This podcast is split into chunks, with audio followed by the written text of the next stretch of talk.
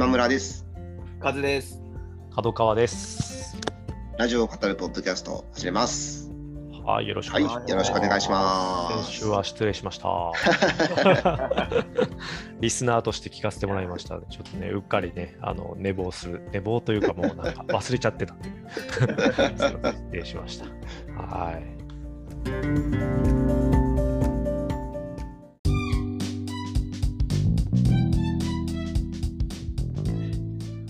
ちょっとオープニングトーク的に、うん。あの先日あのツイッターで、うんうん。あのスペースっていう、まあ、いわゆるクラブハウス的なうん。サービスが始まってはいはい。ツイッタはい。ーのクラブハウスみたいなやつですね。そうですね、はいあの一定のフォロワーがいないとできないんですけど、うんあのこうホストになれないんですけど、うんうんうん。であのアトロクリスナーの方々が、うんうんあのやってるのが金曜日の夜になって、へあのあのちょっと聞くだけだけ参加を、はいはいしたんですけどーね、うん。あのカイパンツドキドキさんとはいはいはい。あのブライトマンさんうんうんがやっていて、でそこにいろいろこうユーフォニア・ノビリッシマさんとかですね、あのいわゆるこうよくメール読まれる。はい、そうですね、リスナーの方々が集結して、うん。あのいろんなお話をされてたんですけどね、なかなかああいうのがこう気軽にできるっていうのは、あのいいもんだなというか、うん。うん、面白いなと思いましたね。あの。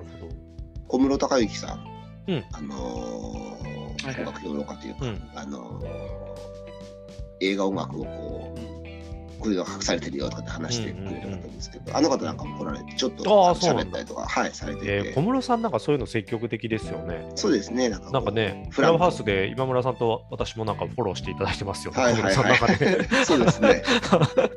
恐縮だな。はい。ああいうね、気軽さがあるのがすごくうんね。うんはい、あのーいろんな人がいろんなね、あの喋るといいのかなっていうふうに、うんはい、感じた次第ですというね。はい。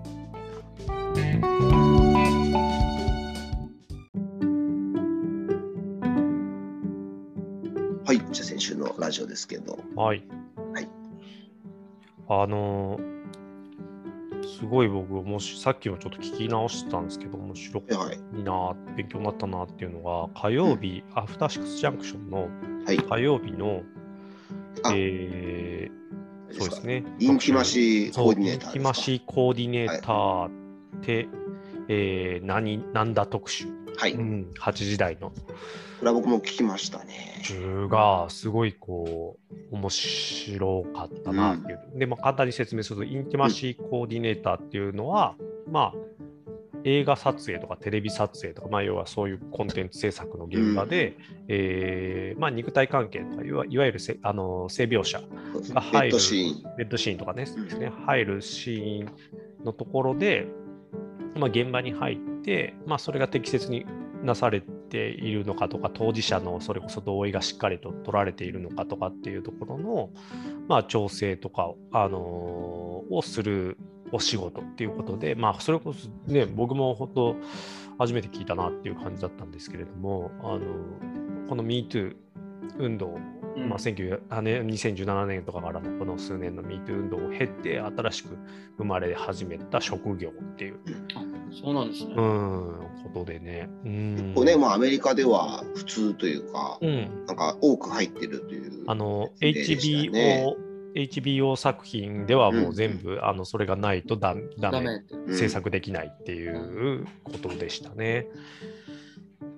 なんかあの結構印象的だったのは、うんその条件というか、うん。そのこういうものですっていうのを聞いたところだと、うん。そのすごく演者を守るためというか、うんうんうん。そのなんか監督だったりが出したことに対して、うん。いやそれはダメですそれはダメですみたいな、うんうんうん。その規制するみたいな感じなのかなっていうふうに、あの僕も思ってたんですけど、うん。聞いてるとどちらかというとそのやっぱりコーディネーターという言葉の通り、その監督がその作品の中でやりたいことっていうのを実現するためにはじゃあどうしたらいいかっていう、あの形でのコーディネートというかただそれがもちろんそのあの演者にとってうん。あの、まあ、まあ変な変なことというか、あ。の変な負担みたいな形にはならないようにしてあのどうしていくかと。であのその契約そのなんていうんですかちゃんとその取る前にお互いがここもここまでは大丈夫っていうのを決めるっていうことをすることででも取った後でうん。あのそれをやっぱり使えませんとかっていうのもダメだよっていうのも、うんうん。あの契約で大体やるって言ってましたね。そのことによって取る側に関しても結うん。構多いらしいんですよ、取った後で役者側からうん。NG が出て、やっぱあれ使わないでくださいって言われちゃうことはあるらしくて、でそれもなくなるから、まあ、そのうん。ちゃんとお互いにとってきちんとあの、まあ、メリットというか、うん。あの順調に進んでいくことになるんだっていうような話もされてて、ね。結構その、あなるほど、そういう面でもいいんだなっていうすごくうんうん。勉強になりましたね。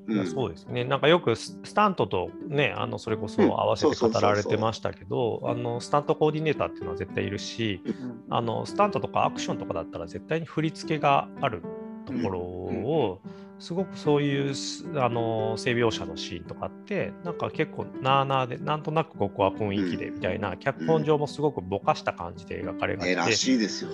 ってなるとなんかすごくすごくプライベートなあの行いの再現をじゃあ求められてるようなそこそうは言ってなくても演出上別にそうは言ってなくてもそうそうなんだっていう感じになってしまうのでちゃんと振り付けを書くっていうところとを求めるとか振り付け上でこれをやるのかやらないのかとかっていうのをしっかりと決めてあのアメリカの場合はその48時間前まですごいアメリカっぽいなと思ったんですけど、うん。48撮影の48時間前までにちゃんと契約書に落とした形のもので、うんうん。えー俳優側に提示役者側に提示してう、んでその撮影までに、あの同意をする。でもしその契約条項にあの変化が変更が生じた場合は、あのもう一回そそこから提示し直してだからあの48時間後にもし撮影予定したらそれはばらさないといけないっていう。うん。うん、っていうような、まああのー仕組み、それこそだから、ちゃんとこうこういうところまで、だから現場のなあなあでもっともっとちょっと勢い持って、こうガバッとさみたいな、なんか昔のえ、なんかこう、あの演出とかの現場だとなんかありそうな話ですけど、そういうことがないようにっていうことでなされているっていうのは、まあ、なんだろうな、僕もその、なんだろう、規制、規制の側だと、うん。の反考え方が強かったんですけど、意識としてうん。そういう、うん。そういう性表現とかをもっともっとこうオブラートにしていくとか、うん。そういうことなのかなとも思ったんですけど、一概してそういうわけでもなくって、うん。あの、うん、ちゃんとこう、それこそそういうので決めてたら、逆に、あ自信を持っあの安心して描ける。しっていうような形でなんかちゃんとそういう今までなあなあだったところをこうシステムというかせ仕組みでなんというか整えていきましょうっていう意図をすごく感じましたね。なるほどなっていうことなんかね、こうちゃんとウィンウィンにしていこうっていう、うんあのー立場というかね、うんあのそういうことなんだなっていうのがすごく。いやなんか本当にあまあとある女性と僕あの何何年か前にちょっと話したことがあって、うんうん。えっ、と、そういう人がね、あの女優魂っていう言あ葉がすごく違和感がある。っていうあの、なんだろう、そう脱い,、はい。脱いだら、じゃあうん。女優魂みたいな言われ方をすごく今、そうですねあの未だにされてるけどうんじゃあ男性だったら、ああまあ、言われないこともないですけど、そこまで言われなくて、ね。なんかその女は脱いでは初めて女優魂だなみたいなことを言われるのってなんかすごくこうあのちょっと違和感があるんだよねって話を聞いてあそれこももっともだなって思ってたんですけどうんうんなんかそのもちろんそういう覚悟とか魂を持ってやるっていうのでの表現もあるんだけどなんかそういう現場的にもっとさ魂込めてさみたいななんかそういううんなんか不分律な部分で、なんかこう、気合で乗り越えさせてきた部分とかっていうのがある種、あの、エンタメの世界ですごくあったから、そういうところのある、ある意味での、うん。なんていうか考えがこもった言葉な気がするんですけど、うん。女優魂って。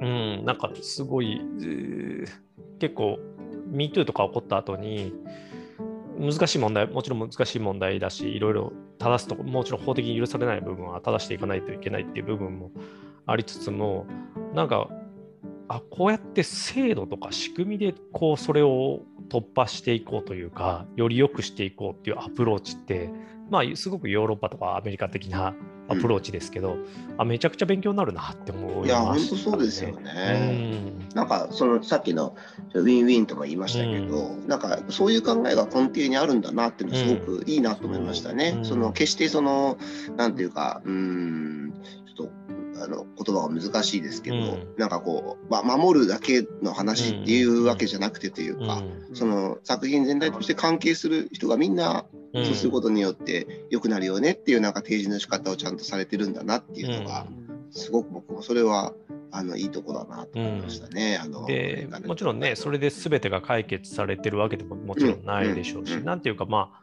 あ、あのそういうのを改善し続けていく営みなんだろうなっていう、なんかその、うん、思って。そう思います、本当に。別のところで僕なんか、民主主義の限界だみたいなことを最近結構いろいろなところで言われるけれども、はいはい、多いですね。あの民主主義ってやっぱりなんかその民主主義が完璧なシステムっていうわけじゃなくて民主主義ってある種常にこううん。あの改善し続けていく営みのことを、まあ、ある種民主主義っていうのかななるほどと思っていて、なんかすごくそういう理念に根ざしたあの動きだなって思ってすごいなんかこうはあ勉強になるなって思って2回ぐらい聞きました。なんか、あのーその、えっ、と、インティマシーコーディネーターがうん、入るのが、やっぱドラマがすごく多いっていうのも印象的でしたね。あのテレビの方が多いってね。ね、うんえ映画は結構その家族みんなで見に行くもので、うんファミリーものだから、あんまりあのむしろそういうシーンがうん多くないみたいなあの話をされてましたよね。うん。なんかあのそれも、あそうなんだみたいな。うん。なんか日本だとテレビの方がねそういう印象が強いですけど、そもそものカルチャーとして違う部分もあるんだなっていうのがすごい。うん。まあ、あとはこれからはそれこそその配信系とかでしょうね、ん。ネットフリックスとか。そうですよね。このうん。日本だとその水原希子さんが。ネットフリックスの彼女っていうなんかドラマなのかな？の作品に水原希子さんの希望でインティマシーコーディネーターを初めて日本で導入するみたいなうん。のがなんかまああの話題になったらしいんですけど、彼女はねそこら辺にこううん。意識が、あそうですよね。うん。水原さんらしいなっていう動きだなと思ったんですけど、うん。言ってましたね。そのちょっとそのなんていうかな何の広告だったかな。うん。あのーまあ、要要するに上半身あの裸になって、うん。あのうん。まあ、こうこう手で隠しているような、うんうん。確かあの撮影だったんですけど、うん。あのそのシーンの撮影だけすごい男性がたくさん来るとまあまあまあ、昔からよく言われる話ですよね。話とかしてましたね。うんだからまああのーそういうふうに少しこうきっかけになるとしたらあのーうん。彼女なのかなと思うと。いやね、やっぱりすごく重要な役割そうですね。だなって、そういう提言とかも含めてっていうのは思いましたね。うん。僕ちょっと聞けてなくて今すごい興味深くうん、聞かせてもらったんですけど、その火曜日はインティマシーコーディネートをやられてる方そがえっとね、あの西山桃子さんとそいう。う日本人で、ま。あ、あのそういうインティマシーコーディネーターとして活動、日本っていうより多分まだあの欧米なのかな？そうですね。あのでまあ、うん。あの欧米中心に結構もともとグローバルにあの活動されている方が、まあ、そのインティマシーコーディネーターっていうのを彼女自身もあの最近それこそその資格を取得あして。僕それ聞きたかった資格とかってあるのかな、あそうそうそうそうそう、うん。なんかね30日間ぐらい毎日45時間のなんかオンラインの講習を受けて、テストを受けそうてなんですねみたいな形でおしっておっしゃってましたね。で、今100人ぐらいおそらく世界ではまだあのっていうぐらいのあのすごく少ないまだあの仕事なんだけどなんかすごいこうね、なんかね、ああ、なるほどなっていうのがすごいいろいろあって、例えばなんか、うーん、前の作品ですごくその人がすごいあのもう脱いでたうんとしても、あのだだったらじゃあこれがここまでいけるんだよねっていう先入観は全部排して、なるほど。あの常にリセットっていうね。うん、あの言ってました捉えねるとか、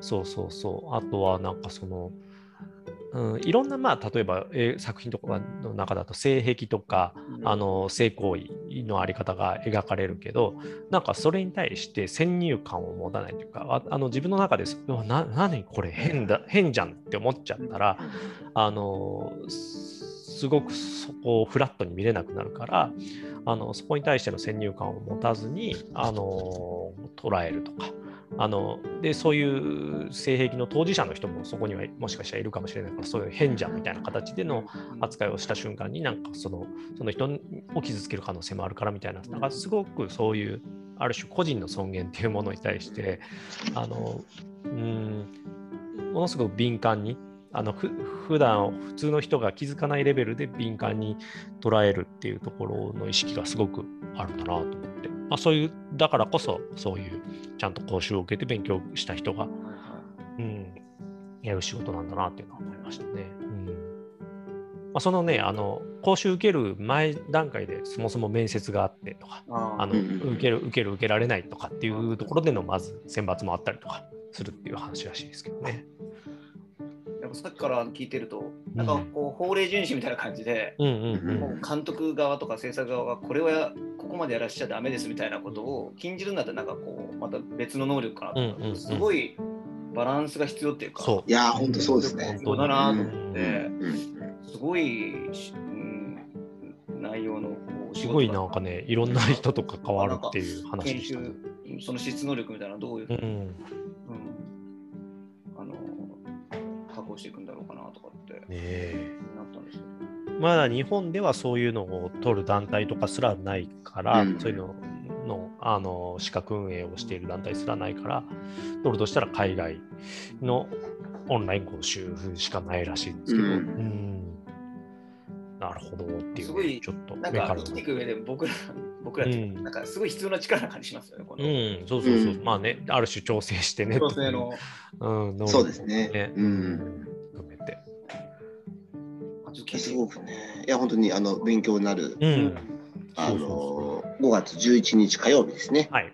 8時台ビヨンドだかうん。じゃあ映画の性的シーンをサポートするインティマシーコーディネーターとは、はい、西山ももこさんということで、はい。はい、ぜひ聞いていただきたいですね、こちら。ねはい。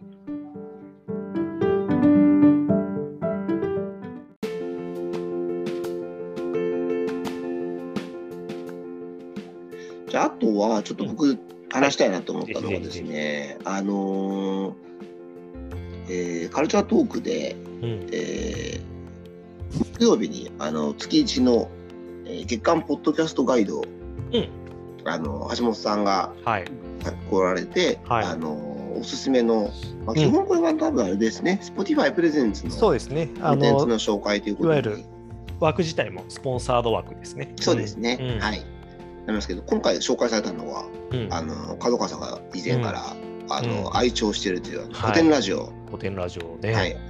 えー、一昨年ですかね、ポッドキャストアワードをうん。受賞された、まあ、日本一のね。うんえポッドキャストということで、うん僕も角川さんに教えてもらってう、ん。あのここのとこ聞いてたので、うんうんあのなんていうか、そうそうそうって思いながら、はい、あの聞きましたけどもはいまさかなんかアトロクで古典ラジオのあの感じをアトロクから聞こえてくるとは僕も、そうですね。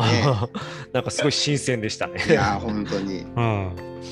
あのうないさんもね、すごくこう、興味示して、あのその後ツイッターとかでも、ね、あの面白いって、はい、結構うんうんうん。反応されてて、フューチャーパストでも結構なんかすごいこうあのタイトル見てるだけですごいこうんうんううん。ワクワクしてきますみたいななんかあのスパルタの話そうそうそうそうしてましたね。はいはいはいはい。うん。ナポにハマってるなっていう感じ。ね。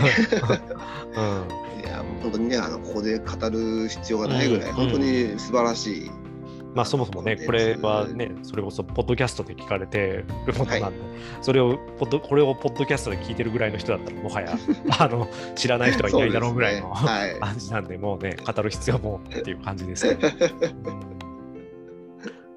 うん。うん。いよいよというねね感じでしたね、うん。でも本当にあのあと6でああいうラジオでうん、あのああいうコンテンツが紹介されるっていうのはすごいいいことだなっていうね。そうなんかすごい新鮮なんですよね。本当なんかアトロクのこのね、Spotify との連携っぷりというか、うん、ポッドキャスト推しな感じが、うん。うん、本当すごくどどういうね、本当し思考意識でやってるんだろうっていうのはすごい、うん、しっかり聞いてみたいですね。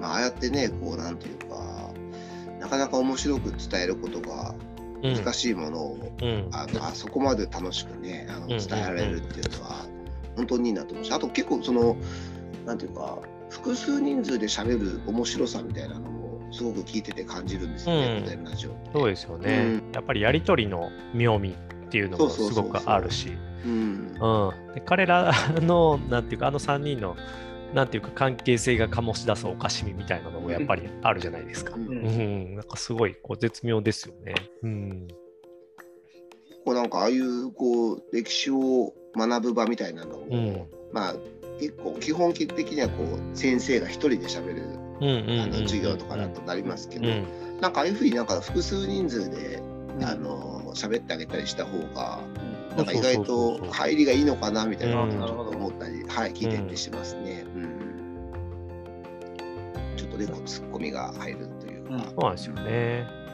なんか講演会とかもね、本当聞き役が入るだけでちょっとあー確かに随分と聞きやすくなったりとかっていうのは本当そうです。あったりするんですよね。うんはい、あの相づちを打ってあげたりとか、うんうんそれこそ聴衆の方が多分ん。って多分なるところをちょっとこういい感じでこうあの質問してあげたりとかが入るだけでね、なん。か全然こう一方的な情報伝達じゃなくてコンテンツ化するなと思ってて僕も結構あの登壇するときとかなん。かできる場面ではそういう風にしたりとかはよくするん。ですよね。うん。うん。うん。なん。かパネルディスカッションまではいかないん。だけれども、みたいななん。かちょっとそういう、うん、あの聞き役がいてみたいな形にしたりとか。うん。うん。結構ね大事なコツな感じしますうね。ん。あのこういう本当オンラインでねあのやり取りするときそうですね。ううん。ぜひねあのこれで興味を持った方は「うん。古典ラジオも」ねあのまあちょっとね数がめちゃくちゃ多いんで。帰ってこ帰ってこれなくなりますけどね。本当ですね。大変ですけどね。僕もそんなにたくさん聞いんですけど、この、以前ここでうん。はい。うんうん。あの紹介してもらった、はい。もう聞き始めて抜け出せないですね。ですよね。ねえ。あー面白い。い。やめっちゃ沼勉強にな沼りますだとよく言われますよね。うん。まあその勉強、なんかね、うん、うん、うん面白いですよね。そうそうそう。面白いですよでもなんかいやそう。やっぱりあの今回のあのアトロクではあくまでもやっぱりコンテンツとしての紹介でしたけど、やっぱり僕すごいこうなんかグッとくるのはいつもあの特集がまあなんかい2ヶ月ぐらいにわたって最近だったらやりますけど、その最後の振り返りのところとかでのまあそれこそあの3人のなんか歴史に対する捉えみたいなところの話がすごくあの僕は毎回好きででまあそれこそ深井さんとかのそのうん、歴史っていうのを本当もうあの共通値ちゃんとみんながこう歴史っていう学びから得られるものをみんなが検索できるようにしていきたいっていうそのまうん。ああの古典株式会社古典っていうのがそもそもやろうとしているうん。事業に対する思いとかを聞くのは、まあ、なんかすごいこうあの面白いですね。新鮮だし。うん。そうそうそう。うん。ねあのさっきもカズさんちょっとおっしゃってましたけど、うんまあ、勉強にもなるけどもとにかく何より面白いっていう。面白い。そう。いや だそうそうそう。そこがねあの、うん。大前提にあるっていうのはまず本当に最高ですよね。うん。あの、なんか、なんか、面白く聞いたけど、なんだったっけ？内容ちゃんと入ってないやっていう時もうん。もちろん あったりする本当けど、そうですよね。それでも聞け、なんかず十分ね、聞聞いてられるというか。うん。テーマが歴史だったのにみたいなね、苦手な人もきっと多いでしょううから、うん。ん。ちょっとね、イメージを変える。うん。ポッドキャストがそういうきっかけになったらね、本当素晴らしいですよね。ですね。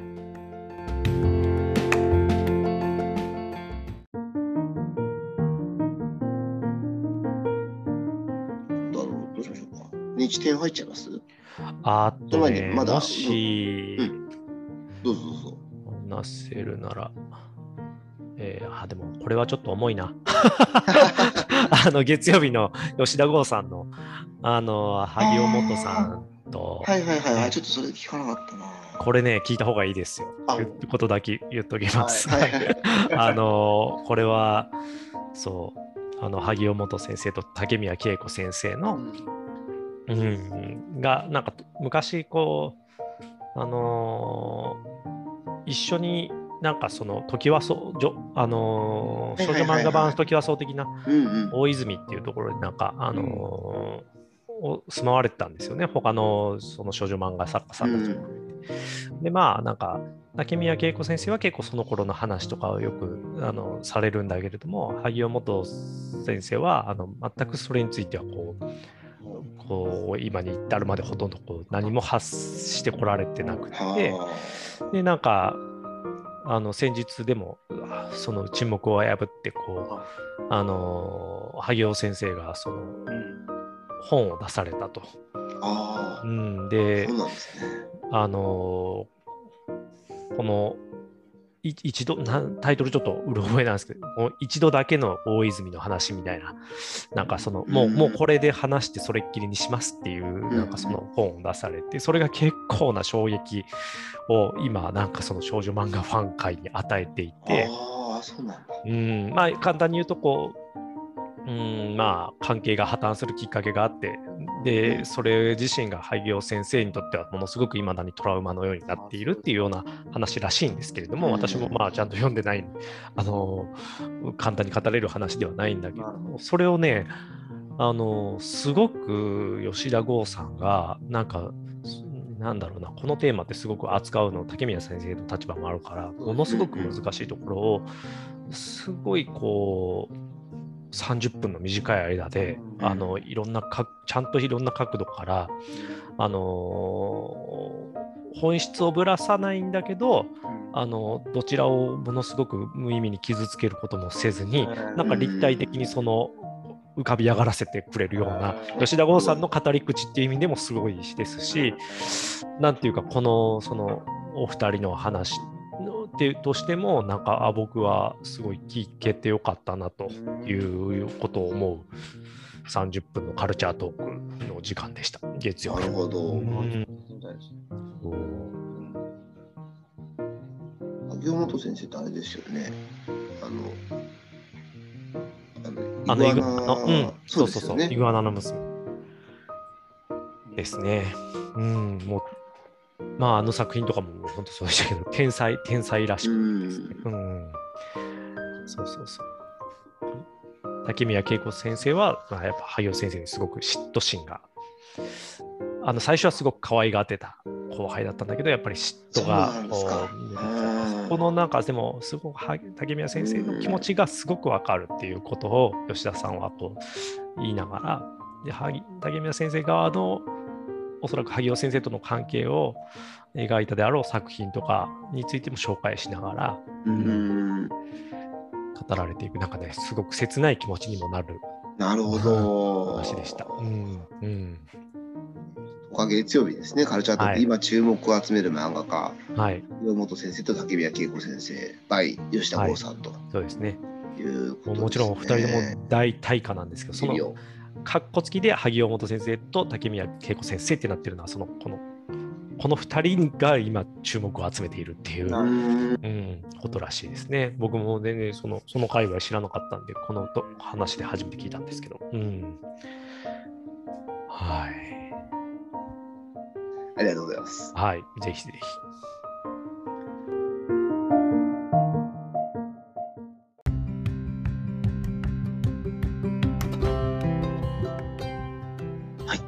えー毎週恒例日展のはい。コーナーでございますけれども、うんはい、先週はあの母さんの愉快な話というメールテーマうんうんで、うんうん。あとあの内田彩子さんがああのゲストに来られてましたね。あのあそうだったんですね。あうんちゃんと聞けてないかな、先週もしかしたら。ゆうやさんとうん。キキキリンさんのいろんな話もされてて、うんうん、あの面白そう、それ。はい、こう 独特のあの感じでしたけど、やっぱりあのお母さんの話ってのはあれですね、基本的には多分皆さんもそうだと思うんですけど、うんまあちょっとこうネタになりやすいというか、鉄板のエピソードが多いなというね。あの印象でしたけれども、はあのやっぱり多分皆さん共通で、あのなツイッターとかでも結構盛り上がってたのが、あのい。うん。合鍵の話があったんですけ鍵。ど、うんあのエピソード自体は、そのなんかあそうそう家家の鍵をなんかはい。娘にこう、あの娘に渡しててでなんか、うであのあ渡してたんじゃなかったかな。なんか要は鍵をお姉ちゃんそのね。そうそう置く場所で、まあ、結構ありますよね、あの家の前の花瓶の下とか、なんかポストに入れてるっていう家だったらしいんですけど、ポストに入れ忘れちゃってお母さんが。なんかお姉ちゃんが別にいてでお姉ちゃん先家帰っちゃってあの鍵ないとあれだなって言って、うん。電話しだしてでなんか「ああなんちゃんちょっと今日ポストに鍵入れるの忘れちゃって」って言って、うん。あの駅前に居酒屋さんあるじゃない？ってあの、うん。あそこの居酒屋さんあの玄関にメニューが置いてあって、うん。その下にあの日本酒の瓶たくさんあるでしょ、うんそこに鍵あるからってあのいうのをなんか他の家族がいる車の中で突然言い出して、それ車内がこう騒然となって ななんだそれっつって。でお母さんが「あらあらこんないいや、えーなんで私こんな責められるのかしら」みたいな感じになってっていう、あのー話があったんですけど。でその後その安住さんが、うん。あのーありますよねこういう鍵鍵を入れたカバンをどっかにこう置いてきちゃって、うんあ気づいたらもうそのカバンちょっと今日は取りに行けないみたいな。うんうんうんそういう時に、あのー合鍵を渡した人に電話したりすることやっぱありますよね。うんうんうん要はあの元カノにかけるっていうそうそうそう。ことなんですよ。ね、言われてましたね。なるほど。で中田さんが結構「えっ?」って言ってましたね。えー、そこ？みたいな。他にどこがあるんですか？みたいな感じでアンジさんが言ってましたけど、やっぱ独身長いとすごいねって中田さん言ってましたけど、そう。でなんかかかけたら、なんかあの電話の向こうで赤子の声がうんうんしたりとかして、でなんかあの久しぶりっつってなんかこうあの合鍵持ってたりする？みたいな。くれなかったじゃんみたいな。何年前の話よみたいなうん。感じでなって私も今シングルマザーで大変なのよなんつってあじゃあ今度メロンでも送るねみたいな話を してこう。っていう話をしてうん。なんかこう最終的にあの私はあのこう一度仲良かった人とうん。全員と今も連絡を取れる人間なんですよ。ほうそうそうそう別れてからが優しいあの漢方薬みたいな存在ですみたいな。長い時間かけてじっくり聞いてくるみたいな。玄米療法とかいろいろ言ってましたね。玄米療法。え。ー、じわじわくるんですね。まず後からじわじわ。意外なんかあそうなんだなっていう、うん。なんかあんまりなんか確かにあのその時も言ってたんですけどあの幼稚園の先生の名前とかはい。ね、ね。ましたね。あのすっごい覚えてますよね安住さん。って効果あそうそうとか。そうあ確かにそうだ。うん。ああいうこう。なんていうか過去っていうか自分のうん。関わってきたものをすごく大事にされる方なのかなという、うん。僕結構そういうのない方なんで、うん。もう効果とか全然覚えてないし、なんかね、あのーすごい思いがありますよね。何組とかも全然覚えてないんで、うんやっ全然覚えぱてない僕も。すごいですよね安住さんそういうとこね。ねえまあでも、だからこそ、もしかしたらフリーにならずずっとこの、あああいろんな思いがありながらあ。も、なるほど。うんね、TBS 社員であるという確かにサラリーマンをやり続けてるかもしれないですね。通ずる部分なのかもしれないですね。うんひょっとしたらね唐突にでも今僕も聞いてなかったけど、ですけど、たまにそうやってね、唐突にすごくプライベートな部分を唐突にさらけ出してくるのもありますよね。本当に17年目とかですけど、ね中田さんも完全に初めて聞いたっていうリアクションでしたからね。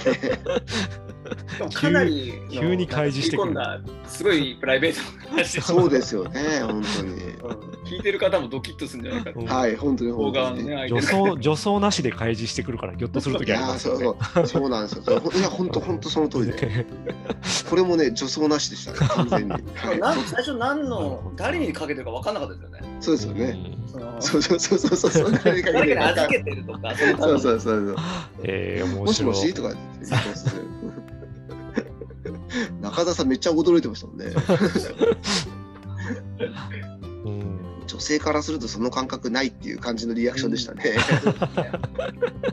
ねでもすごいね、ネタ投稿はやっぱ面白くて、面白かった。あの、C、CT 取ってきたっていう時に、あのよく言い間違えですよね。あの今日 ET 取ってきたって言って、お前はスピルバーグかっていう そっちのね、やつとかも取ってきすごい、た。はい、なるほどな。よかったし、あとなんか、あの、そんなことあんのかなと思ったんですけど、あの、トトロとか、うん。キャラクターが好きなお母さんがいて、で夜、あのー歩いて帰ってたら、うんあの暗くてで家の目の前にあのすっごいでっかいトトロのぬいぐるみが置いてあるんで。あのお母さんもついにそんなの買うようになったかって思ったら、あの母自身でしたっていう。いやいやいや。でかすぎるだろ。はい、そんなことあんのかね僕も思いました。そんなことあんのかと。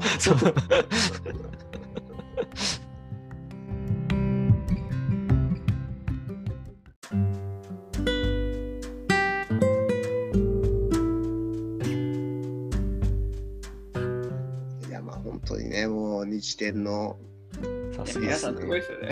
本当すごいですうね。毎回尊敬しえなかなかねあの先週もねあのちょっとあのメール採用されたお話しましたけど、日天での採用はね本当夢ですね。うんそう、ちょっとねう、ん。あのクオリティの中でね、本当にいやうーねあのレベルが高い。いん、日本有数ですよね、本当ね。や本当ですね。ちなみに今週は、えー最近褒められたことというテーマで、まあちょっとね、あのマイスイート方面方面に通ずる、通ずね。るテーマですね。はい。ゲストもあの通訳者の方だそうで。橋本美穂さん、今週楽しみですね。というところで、はい。まあ、そろあ、そろお時間。お時お時間ですかでございますねね。。ははい。ありがとうい。今。週は、え、うんあの3人でお届けできうんて、はい。よかったです。やっぱいいですね。プレッシャーかけるんですね。本当ですね。はい。あの深いね、話もできてよかったうん、んいや、本当面白はいい読書が今年も、今日も多かったですね、今週も。ねうん、また、はい。はい、よろしくお願いします。はいよろしくお願いします。どうも。じゃあ今日はここまでということで、はいはーい失礼します。はい、失礼します。